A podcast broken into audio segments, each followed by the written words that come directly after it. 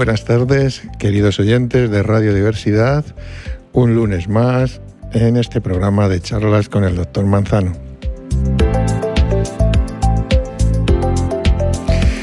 Vamos a continuar con esta saga ya de programas sobre la psicología positiva, que digo siempre que se encarga de estudiar las bases del bienestar psicológico para alcanzar aquella felicidad de la que seamos posible, que no es poco.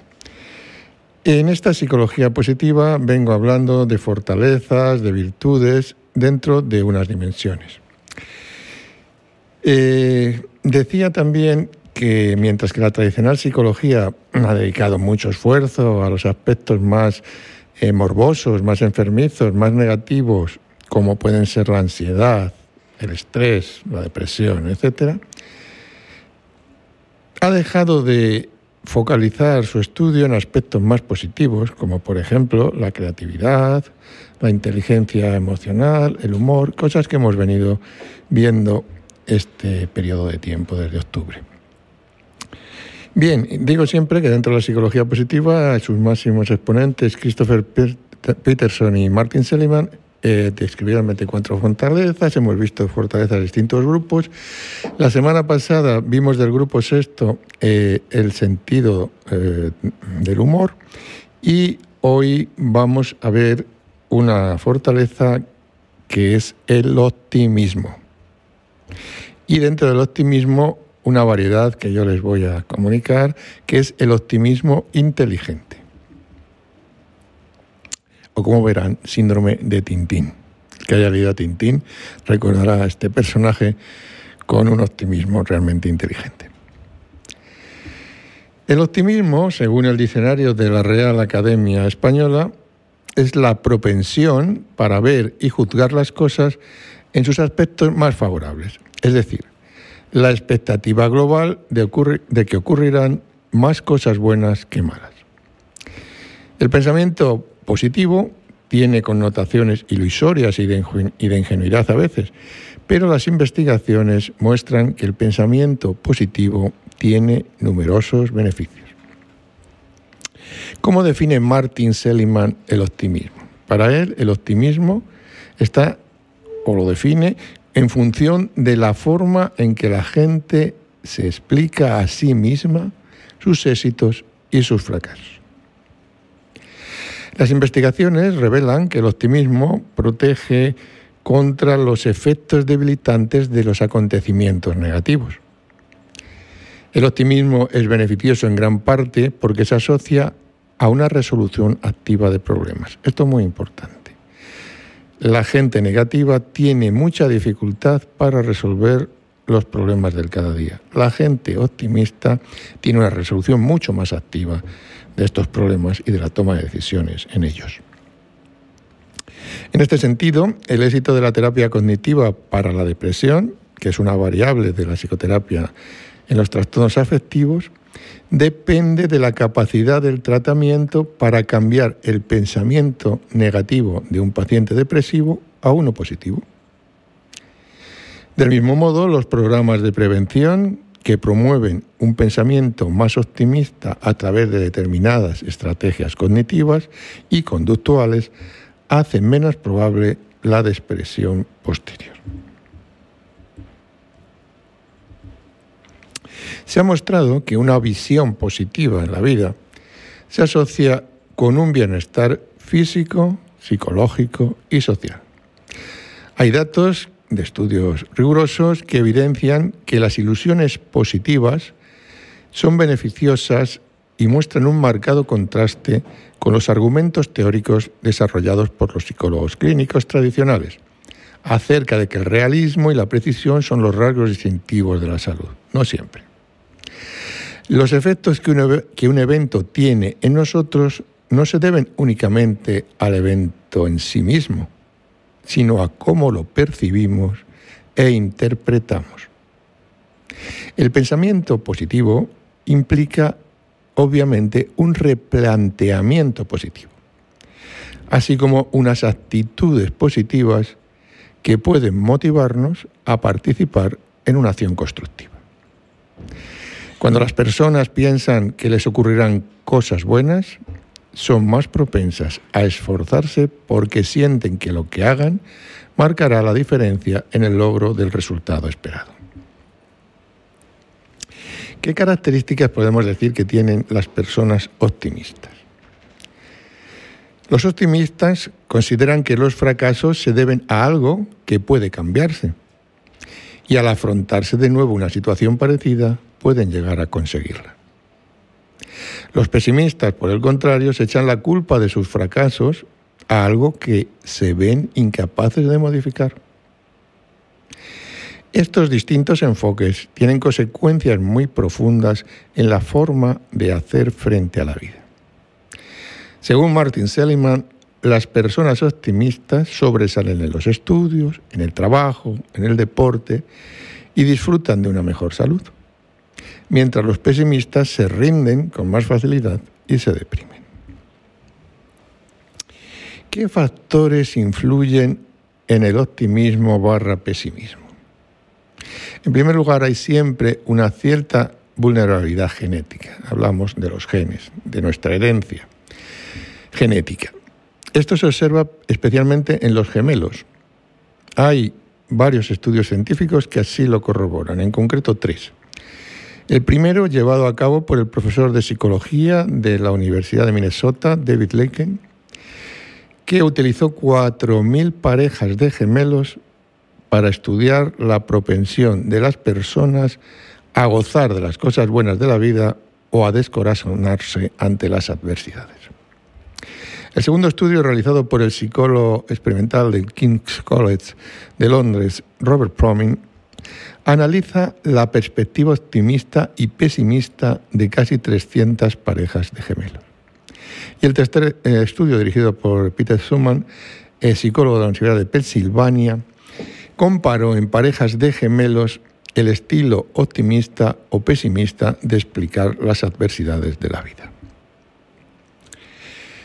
Bien, los resultados conjuntos de estas investigaciones concluyen que los gemelos monocigóticos, es decir, los que tienen la misma herencia genética, los idénticos, aquellos que poseen por tanto los mismos genes porque surgen de la misma célula original o cigoto, se parecen estadísticamente en su disposición optimista o pesimista.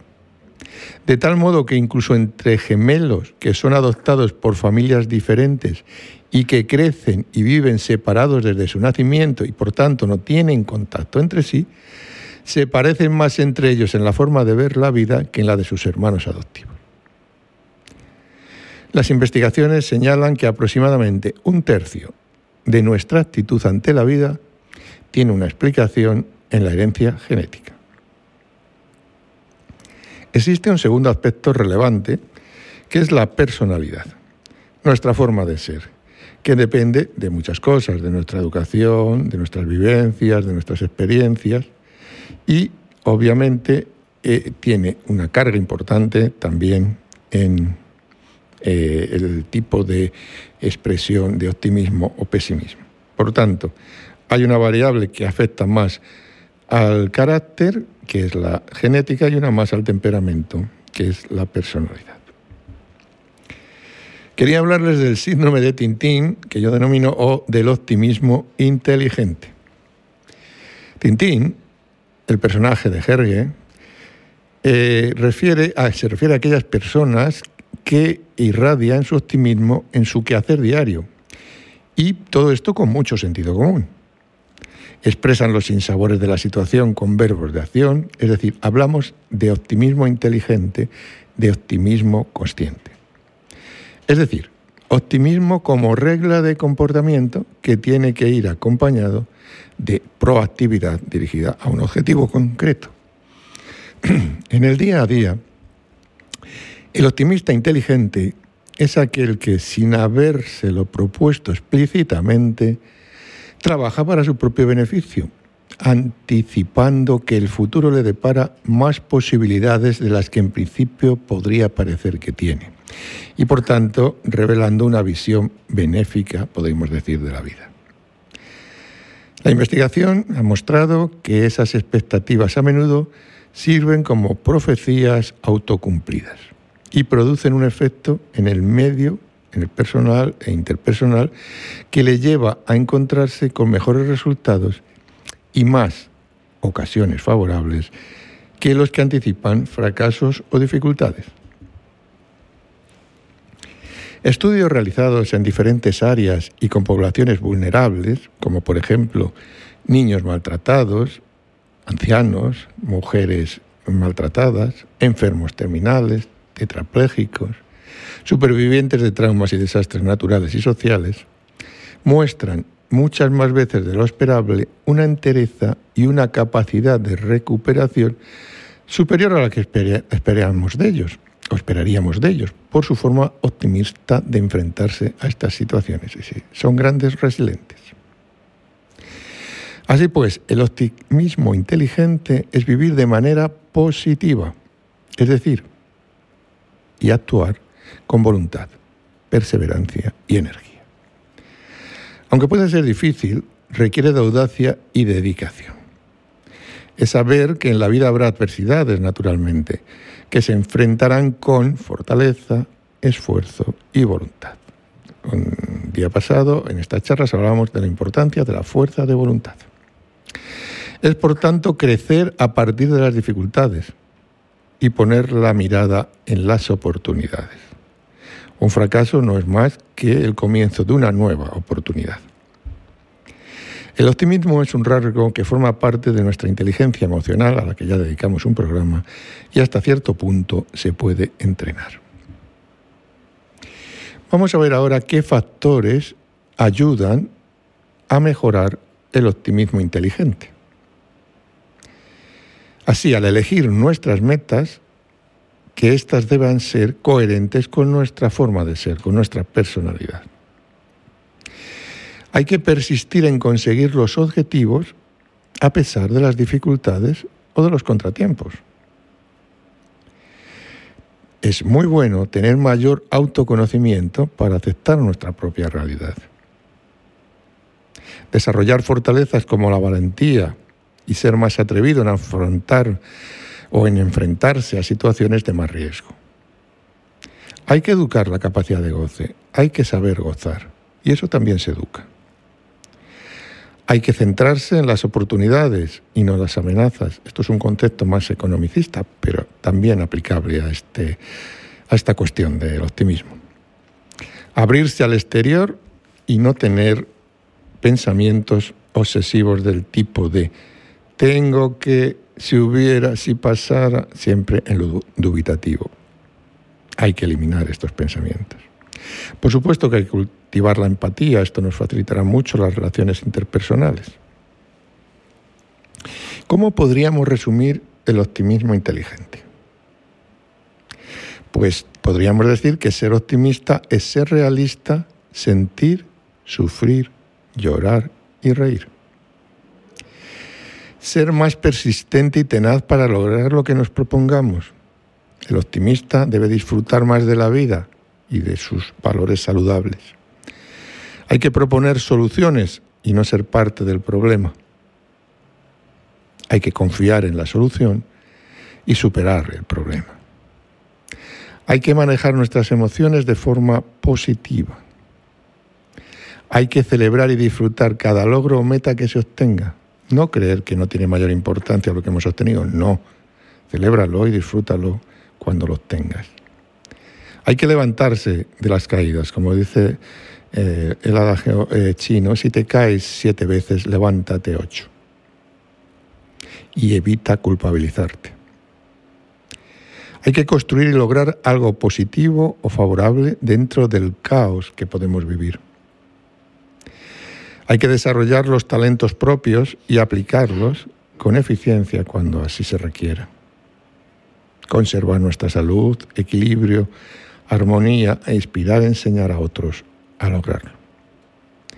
Hay que abrir puertas cuando se nos cierren algunas.